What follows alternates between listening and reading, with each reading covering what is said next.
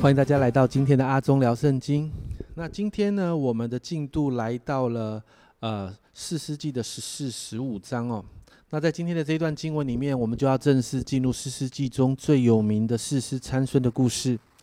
参孙在圣经当中是一个相当相当受争议的人物哦。那神仍然使用他来拯救以色列的百姓。甚至在新约的希伯来书十一章的信心伟人列表中，我们也会看到参孙的名字。所以今天我们就来看一下这个在圣经当中充满争议的人物。那参孙出现在圣经当中的第一次呢，是在十三章的二十四、二十五节。这里说到后来妇人生了一个儿子，给他起名叫参孙。你知道参孙这个意思，呃，这个名字的意思其实是一个异教、异教的神的名字哦。我也不知道为什么。呃，参孙的父母亲，呃，又要用这样的名字来帮他取名。但圣经这样说：孩子长大，耶和华赐福于他，在马哈尼旦，就是索拉和以斯陶中间，耶和华的灵才感动他，如同过去的事实一样。他们被兴起之后，神的灵就来充满他们。接着到了十四章一到二节，这里开始记载参孙的一些事迹。参孙下到亭拿，在那里看见一个女子，是菲利斯人的女儿。然后参孙呢，就来禀告他的父母说：“哇，他看见一个女子是菲利斯人的女儿，所以后面说到愿你们给我娶来为妻。”我们一开始看到这个经文的时候，我们就发现参孙一开始就完全失控。不要忘记，他是拿细尔人，他是父母一出生就要献给神的。然后呢，进到迦南地前，神也吩咐百姓不可以跟当地的人通婚。可是你就在这里，你看到参孙竟然要去娶一个菲利斯人的女儿，然后最有趣的是，他的父母只有劝说，没有强力的阻止。最后，竟然他的父母也妥协，跟他一起去提亲娶妻。然后过程当中呢，其实就开始记载了参孙的一些能力哦，比如说十四节啊，十四章的五到六节，他就看到一头狮子向他吼叫的时候，他就。啊，徒手就把那一头狮子杀死，而且圣经上说把狮子给撕裂。然后接着呢，呃，在同样在这个这个路程的当中呢，参孙甚至回到那个狮子的尸体旁边呢，他看到那个尸体尸体的里面有那个蜜蜂，还有蜜在里面，他就伸手就把那个蜂蜜拿走，而且且吃且走，然后甚至给他的父母吃，只是没有告诉那个父母说。哦，这个蜂蜜是从那个死掉的狮子的尸体里面去拿到的。那你不要忘记，参孙是拿西尔人，拿西尔人的规定是不可以去接触尸体的，而参孙还是做了，甚至把这个过程做成一个谜语，在整个婚宴的场合里面让大家猜。但我们看到婚虽然在婚礼当中，这些陪伴的人猜不出谜语哦，那他们在婚礼的当中就直接威胁参孙的妻子。要把谜语探听出来，不然就要用火烧掉他，还有他的富家。那这个菲利斯人的女子就很害怕，就开始跟参孙啼啼哭哭的这样子。就看到参孙最后没有办法，就把谜题告诉他，把谜底告诉他。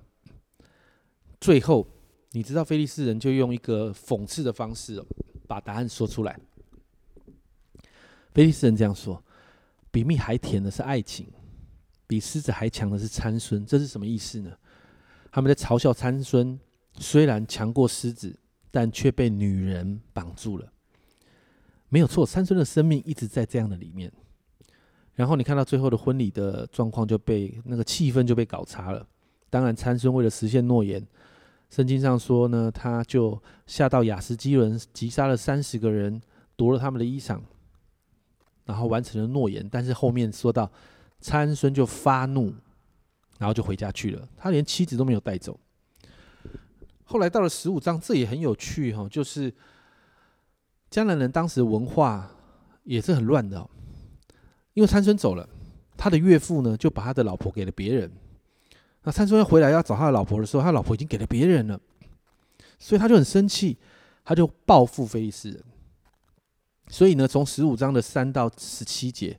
整个报复的过程哦，就看到参孙呢用啊，他想到了一个计谋，就是在狐狸的尾巴上面绑上火把，然后呢点了火，狐狸就往前跑，然后就烧掉了菲利士人的田，然后菲利士人就生气了，然后就两边发生冲突，然后在冲突的当中，你就看到参孙好像复仇者联盟里面那一些超级英雄一样哦，他击杀了一堆的菲利士人，甚至在十五章的后面，圣经上这样记载，他用未干的驴腮骨击杀一千人，但也就在这个时候。好像超人一般的参孙哦，在十五章的十八、十九节哦，经文这样说：参孙就觉得口渴，然后求告耶和华说：“你既借着仆人的手施行这么大的拯救，岂可任我渴死，落在未受割礼的人手中呢？”神就使利息的洼处裂开，有水从其中涌出来，参孙喝了，精神复原。因此，那泉名叫隐哈格利，那泉直到今日还在利息。圣经上说，这个就是参孙第一次呼求神，而且第一次经历神，然后神就借着他脱离非利士人的手。我不知道你看到这里，你会不会觉得参孙这个家庭真的很夸张？诶，完全融入了家里人的生活习惯。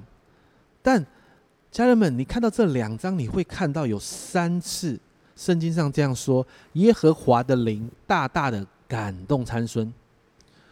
虽然参孙看起来好像乱了套，但其实都在神的掌权里面。特别十四章有一节的经文很有趣，十四章四节，这个经文这样说：他的父母却不知道这事是出于耶和华，因为他找机会攻击非利士人。那时，非利士人辖制以色列人。你看到，就算在参孙的混乱的整个生活的里面，但神仍然掌权哦，好像人好像乱了套。但不要忘记，在这个乱了套的里面，神仍然掌权。有时候我在读参孙的这些记载的时候，我真的觉得，这么烂的人，怎么神还会使用他？完全没有活在神给他的生命计划里面。就算是这样，家人们，就算是这样，不要忘记，神仍然可以用他的方式来让我们进到计划里头。也就是说，就算像参孙这样，神仍然掌权。因此，今天我们来祷告。好多的时候，我们可能会因为自己太差，或者是做错一些事情，我们就常常否定自己。但不要忘记，就算我们不足，就算我们做错事，但只要愿意回转归向神，愿意把我们一点点的献给神，在神就没有难成的事。最重要的是，我们是不是能够持续的呼求神进入我们生命当中？不要忘记，神能够使用参孙，神就能够使用我们每一位。这是阿忠聊圣经今天的分享，我们一起来祷告。天父，我们谢谢你，主啊，你能够使用参孙，我就相信你能够使用我们每一位。